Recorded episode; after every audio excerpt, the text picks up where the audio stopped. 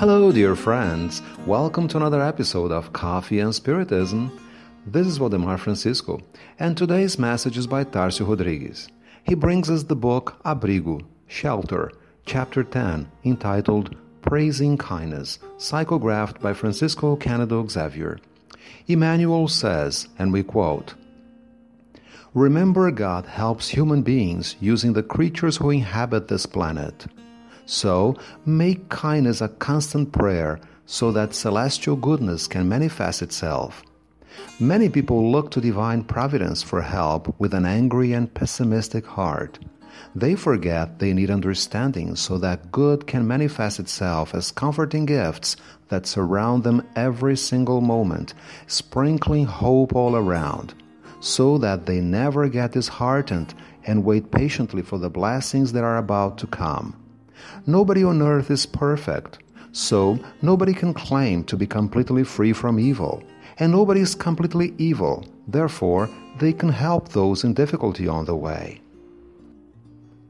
Even among those who break the law, there is always a child of God, lost and asleep, waiting for somebody's gentle touch to go back to the right path.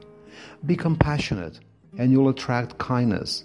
Be friendly, and friendship will come your way. Tenderness is a spring of blessings that bubbles up and floods the hard ground of routine and indifference, quenching the thirst of the miserable souls who pass by. Our pleas to the Almighty are, without doubt, an act of faith, and the heartfelt prayer is energizing to our own spirit, lifting us to the highest places of our existence. The Lord, however, also waits for us to do good to one another, as much as we demand that our Heavenly Creator be our indefatigable and perpetual provider. Unquote.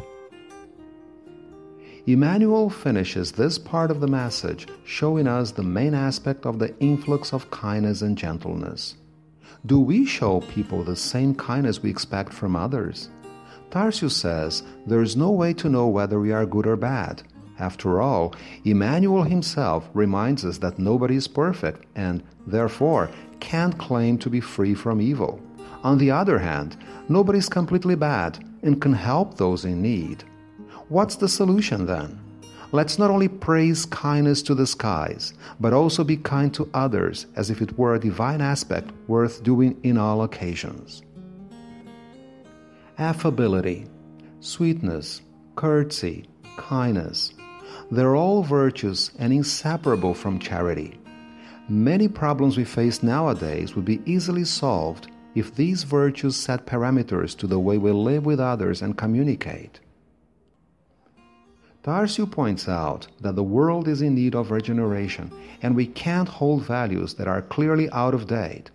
However, it won't come about in the blink of an eye, and we must hold on to the actions that are for the good of everyone. Remember that these actions are inextricably linked with kindness itself. Let's finish with Emmanuel. Quote, do not forget that the Master waits for us right beside the people who walk with us in order to come to our help. Therefore, let's be kind every time and we won't complain later, saying something like, In fact, the Lord was beside me but I could not feel its presence. Never forget it, because the Divine Master is always embedded in our lives. Unquote. Peace and love to you all, my friends, and until the next episode of Coffee and Spiritism.